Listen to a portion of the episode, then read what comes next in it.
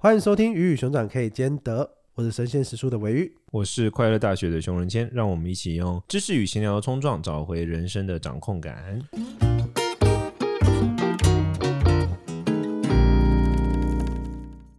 今天我们聊这一题是：不想存钱有错吗？不想存钱有错吗？当然是没有错啊！为什么要存？不懂。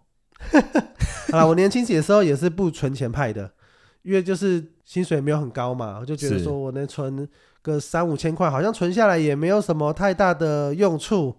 对，我觉得，可是我觉得这一题，因为我觉得年轻很多年轻的朋友都会有这个困惑，而且我觉得大部分，当然，我觉得现在大概是这样，就是说世代嘛，年长一点的世代，他就会一直觉得说，当然要存钱嘛。OK，他们年代跟我们的状况不一样，然后我们这一代就会更加倾向于说，到底要干嘛？但当然，你有时候也会看到一些就是成功案例，就是我觉得什么时候会觉得特别，就是会焦虑或者思考这个问题，就是当你三不五时在新闻上看到说什么某某人，然后怎样怎样，然后几岁买房，或者被你被这种新闻打到的时候，你就会觉得 shit。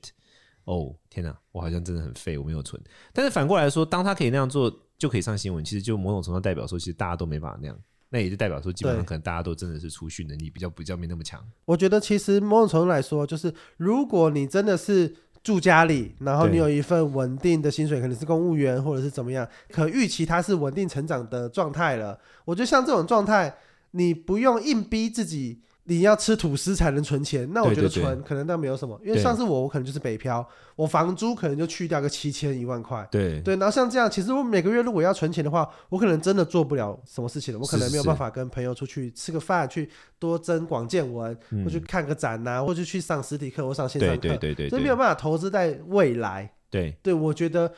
与其在那么艰苦的环境下把钱辛苦的把它存个几千块下来，不如把这些钱拿去投资未来。所以其实之前我记得有个新闻是王品集团的戴胜义，嗯，对，他有提出一个论点，他在演讲中提出一个论点，就是年轻人薪水不到五万不要存钱。那时候被炮轰，他那时候讲的可能有一点点风向不对劲，对，然后他又是一个。成功案例是是是，就被人家觉得大家可能会放大，因为他的身份所说出来的话，是是，这是没有错。但跟你刚才讲的是一个点，我觉得很棒，就是说，相对于存死钱，把那个钱拿去投资未来是一个方法。但但有另外一群人是不一样，他是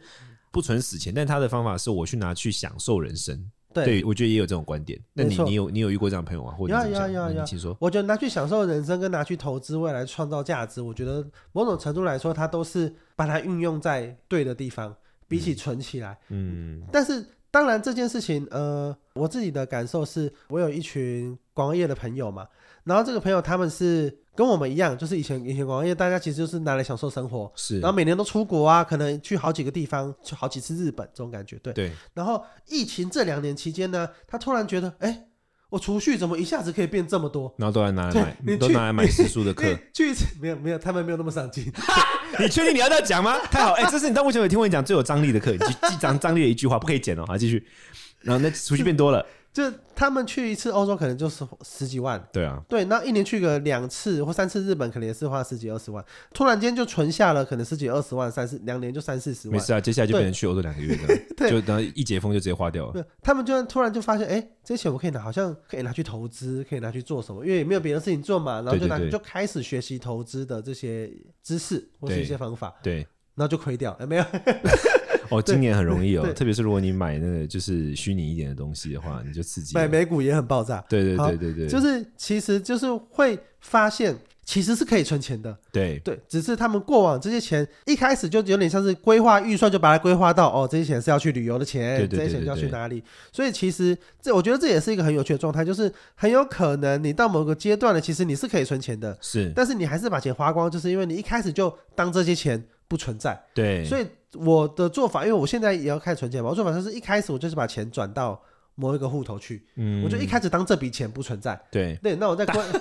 我在规划我在规划运用上面的时候，它就完全不会排进我的整个预算表里面。你刚刚讲那个，我们同事就有分享那个故事啊，就是说他在国外应该是游学吧，算旅游加学习的时候，就遇到了一个长辈嘛，然后长辈就跟他讲说。这个长辈年轻的时候非常认真的在赚钱，然后导致于他有一定的财富之后，他其实想要开始去享受世界，其实他已经没有那个条件了，生理上或者是工作各方面都没有办法，所以就跟他有这样的对话。然后我们同事的时候很受到启发嘛，就说他就觉得那现在他应该要把握他还年轻二十几岁的时候呢，重点就不是储蓄，重点是在这个时候你要去尽量的增广见闻，享受世界等等等等，也都是这样。但我觉得这东西真的是很见仁见智。像比如说，像我们刚刚讲到的那个朋友雷米啊，他也是很年轻就开始有储蓄等等等等。他现在也不年长啊，三十三十出头而已嘛。但他现在很财富自由，他他也有一套。但他是不是很会开源？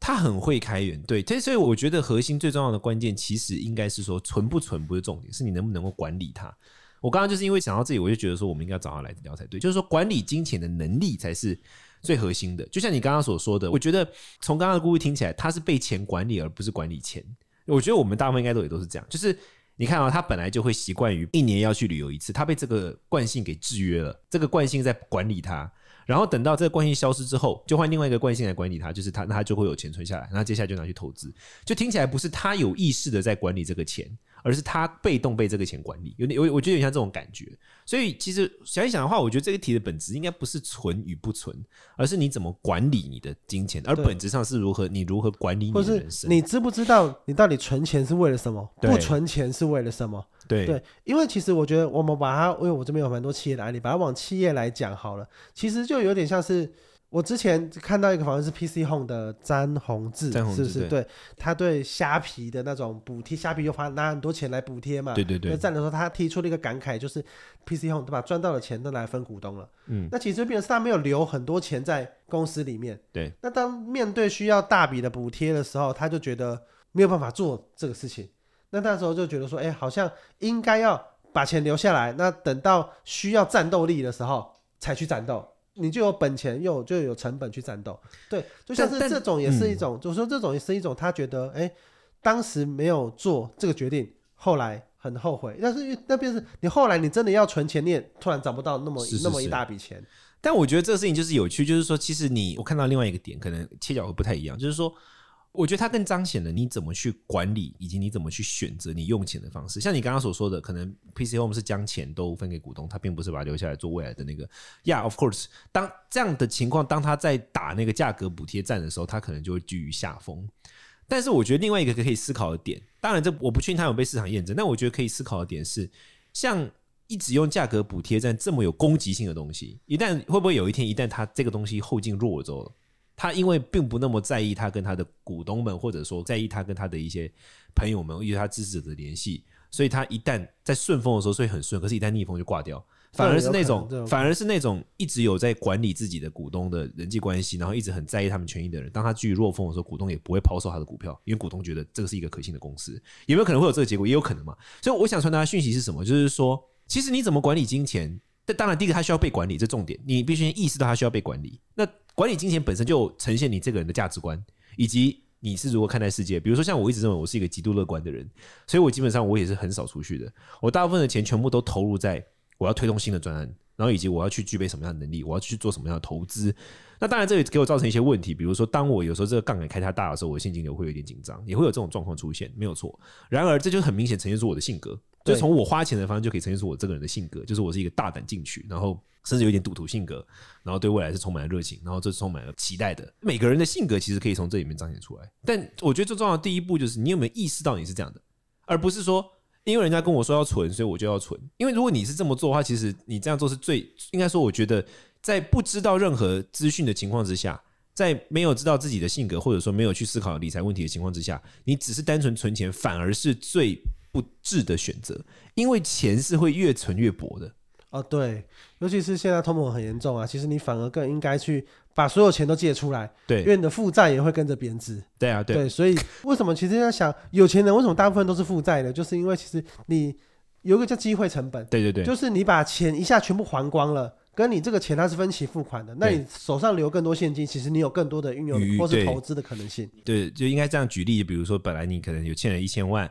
然后你一次性把这一千万还光了，那你就是还了一千万的债，然后你没有创造任何的可能性。可是如果你是把它分成十年，每年还一百万，那首先这十年这一百万会缩水，就是两千年的十万跟两千零一十年的十万是不一样的。对，所以越还到后面越薄，这这第一个嘛。然后第二个就是说，在这过程中，你把这些钱拿去利用，你有可能创造出其他的机会，说不定。你如果中了，就一笔直接把它全部还掉。就算没有，九百万、八百万，对对对，你也会得到越来越多的东西。所以其实这就是比较像商业者的思维模式。当然，这个有很多模式啊，就是说每个人的思维方向都不一样。但是你要至少清楚的知道你为什么要这么做。因为你如果不知道的话，那到最后就会是你被迫就是说哦，好像人家跟我说要存，所以我存，或者是你就被制约了嘛，就是说哦，因为我就习惯这样的生活，所以我就这样花钱。那到最后其实你根本没有管理它，我觉得这是最核心的问题，嗯、就是你缺乏管理的能力吧，应该是会变这样。我们有一集在讲到关于想跟润吉婚嫁的对象，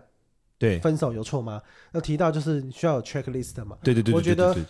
钱的管理也蛮需要有一个 checklist 的，对，就是到底你要这些钱需要做什么？你几年内需要，或者是如果你不需要这些钱，你要把它花去哪里？我觉得虽然说大家对于记账可能会觉得有点烦，对，但是其实记账我觉得有一个观点可以跟大家分享，就是你其实不需要记一辈子的账，对，你只需要记一阵子，那一阵子可能是个半年或是一年，因为记账是为了让你知道哦，你自己个人的花钱习惯是什么样子。你记了一年就发现，哎，你可能花了很多钱在吃上面，那你就要反省说，哎，那我对吃真的有让我得到那么多快乐吗？对对对，我花钱，我拿那么多钱在这上面，真的是需要的吗？或者是当你发现你花了很多在交通上面，那那你就会去思考，哎，那我是不是搬近一点，离公司近一点，我就不用花那么多钱通勤，我反而还省下了更多时间跟金钱。对，所以记账它是为了让你去，让你知道你自己花钱的样子是什么。对对，因为很容易，尤其是现在各种行动支付啊，你花钱是很容易无感的。对，你逼一下你就花了一堆钱出去了，或者是来线上刷卡，你可能刷了什么你也不知道。对。这个我很有感触诶，就是说，像因为我以前没有记账的习惯，我其实也很难养成这种就是规律化的习惯。然后有时候我要看一些比较大的案子，我怎么去花钱，跟我在查自己的账的时候，然后我就会发现，哎，我原来在这个东西上面花这么多钱哦。你你懂我意思吗？就是说，你本来以为你最常花东西是在 A。就你后来发现是在 B 上面花最多钱，这种感觉就特别强烈。就是说，其实你越不去理解自己，你就会越没有意识到自己的习惯。你越没有意识到自己的习惯，你就越不可能去管理它。那你越没有去管理它，那它就你自然而然，你到最后就是被它追着跑，就会这种状况就很明显。而且，其实说实在的，我觉得现在 App 有非常多好看的记账软体，跟用各种游戏游戏化的方式。嗯嗯有有有，呃，我之前有用一个叫做 Moze Moz，它叫做最美记账。它就是界面是很漂亮的，我觉得大家可以去找找看。Moze 这是一个，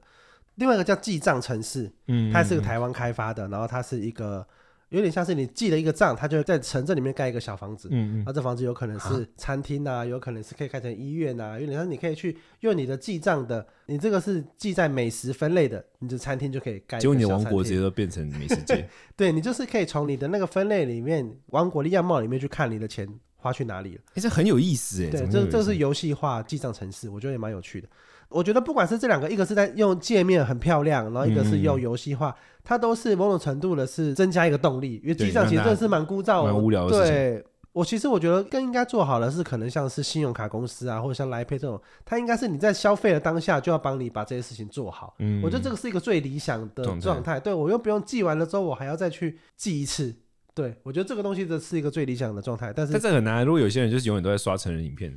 然后就到时候那个信用卡公司在账单寄来的时候，就发现你的那个王国里面红灯区特别大，你在每个月把你的王国寄到你家里打开，哎呦，怎么是变长像荷兰的某个地方 都是红灯区，你就差赛。所以结论应该是说，不存钱没有错，对不对？反而是说你不管理钱的话，你就会被钱管理。这当然没有所谓错对错可言了，但你不管理它，你就会被它管理。这是第一点。那第二个，如果你不是因为你有去思考。你你有充分的思考说我要怎么做，你没有 checklist，你就直接存了，或者说你就因为哦，我家长辈都这样说啊，家人都说，巴拉巴拉，我就做了之后，那反而可能是最不明智的，因为当你不知道怎么做，你就会被他管理，而且你选择了一个最不好的方式去管理它，就是让它贬值。你就等于是不停的让自己贬值，这反而是最最可惜的。现在有一个说法，就是可能像李博峰他们可能都会常讲，就是你拿去买零零五零、零零五六这种指数型的 ETF，嗯，这种东西它可能相对来说比银行的利率每年增长会是比较好一点的。对对对，对，或者这也是一个可以提供给大家的一种方法。嗯，那我对我来说，我觉得就是你了解这些，你年轻的时候多了解钱。多了解钱的意义，我觉得很多人是很忌讳谈钱的，对，就是觉得说，哎呀，钱好像是很可怕的东西，我们不要去谈它。对，可是就像一仁谦这边你提到的，就是你不去面对什么东西，你就会被什么东西控制控制。对，完全是这样。这我我觉得这件事情，这件事情真的就是你要一直的去知道钱是什么东西，然后它在这世界上扮演什么角色，它对你来说有什么意义？对，然后我觉得你才有办法有效的去运用它，甚至是管理它。那我自己当然，我从我过往的经验来看，我都是年轻的时候，钱这个东西都被我拿来当做是投资。投资这个不管是投资，因为我不是投资在钱上面，我也是近几年比较理财观念，那时候比较拿是来投资自己。旅游对我来说，某种程度也是投资自己。对，因为我也是看了很多广告圈的前辈，或者是发现他们很常去旅游的人，我觉得某种程度来说，他们的世界观跟视野都会大一点点。哦、我，我高度认同，对，高度认同。那或者是在讨论的时候，很容易跳出来，呃，他可能在海外看过什么东西，然后那些东西是你可能没有去过，你网上不一定搜寻得到的，嗯、那个是要亲身体验，才有那种跟那些感受。对，对，我就后来就发现这件事情，好像对于把整个工作能量放大是很重要的，所以我就开始去旅游。所以我觉得去了非常多地方，可能冰岛啊、英国啊这些国家都很美，然后去英国的很多博物馆逛啊，就是各种各种去，你真的去感受到，你就会觉得很多东西真的不是网络上看，你看，嗯、对，你就感受得到。就是如果网络上看再多冰岛的照片，你去那个当下，你就会体验到。我觉得人真的太渺小了。对对对对，就是那个那个景的壮阔程度，真的是会惊吓到你。对啊，比如我想到两个例子，第一个例子是那个李连杰有讲过，他之所以开始转变，从他最近是做慈善嘛，就是因为他那时候刚好南亚大海啸时候，他刚好在印尼，就刚好他在那个发生的地方，然后他就觉得天啊，生命太微小了，他再也不想要就是只想要赚钱，他想要做一些慈善的事情，就是这个会对你的人生产生转变。然后第二个是我自己的亲身例子，就是。像我在台湾做宗教工作，一个很重要的转机就是我二零一八年去美国待了两个月、两三个月。因为我以前习惯的藏传佛教是在印度跟尼泊尔那一带的藏传佛教的样子，所以我脑海中的那时候藏传佛教的样子就长这个样。一八年我去了一趟美国的时候，那时候我去东就是 East Coast，然后我去了很多大学，还有一些博物馆，然后还有我那时候主要去工作嘛，然后我也去拜访了很多当地的藏传佛教的寺院，然后我才知道说，哎，原来有另外一种模式，哎，藏传佛教离开本土之后，到美国是发展成这样，而且它真的发展出来了。它真的拓宽了我的那个思维，不是眼界而已哦，是拓宽了你本来有的一个那个你大脑里面的栅栏。你大脑里面本来可能就会觉得说，哦，这个东西就要长这样。但当你去看到之后，你就知道，哎，竟然不是长这样，而且它 OK 耶。那如果这个可以的话，那我那边为什么不能有另外一个？这个时候就直接推动了我后续很多很多的工作，全部都是因为那一趟，真的就是对我产生重大的启发。所以我的意思就是说。当然你，你不能听完这个之后，你就拿这个给你妈听，然后跟她讲说：“嘿，妈，我现在就是你知道，人家有创业的人都这样说，所以我就要去旅游。”不是这个意思啊，意思是说你得去知道，最重要就是 aware，你有意识的知道你怎么去使用你的金钱也好啊，你的生命啊，你的生活，你的旅游也好，等等等等的话，就 OK 了，远胜于你什么都不知道的情况之下存钱或是花钱，都是比这个好的，对不对？那最后你你今天想跟大家分享的句子会是什么呢？今天我想要跟大家分享的句子是二零二三年，就是明年的十二月三号，有本书叫《傻瓜一直在路上：生命的练习曲》，它里面提到，当我们每天都在学习如何进步一点点，每天做一点点，长久来看就是很可观的储蓄。哦，对，我认同这个，就储蓄不一定是指金钱啦，没错，对，就是你有在，你把钱投资在哪里，你练习什么，诸如此类，对吧？对，就是这些东西，我觉得你花出去的地方，感觉上你好像把钱花出去了，可是实际上你得到那些经验，它对你来说都是一种储蓄。钱变成另外一种样子陪伴了你，对，变成你喜欢的东西。对，所以如果你可以练习，每天都可以练习一点东西，比如说练习来我们的 Apple Podcast 留五星评论，这也是一种很好的练习。对，你多练习，你就越听到越好，那才有独立思考啊。对，才能够写一些，你听完你认同我们，不认同我们都把它留下来嘛。对，不认同我们也要写五星，然后再再跟我们讲你不认同。那这样的话，我们就有办法真的可以好好认真的也回应你啊。对对，所以就是像我们刚才讲的，就是嘛，如果你有什么任何想跟我们聊聊的话，你可以来我们的 Apple Podcast 留下五星的评论，我们会在这一季开一集特别跟大家聊聊这些问题。最后。希望大家在面对自己的金钱上都会自由有意识的使用它。我们就下次听喽，拜拜！我是快乐大学熊仁谦，我是尾鱼，拜拜拜。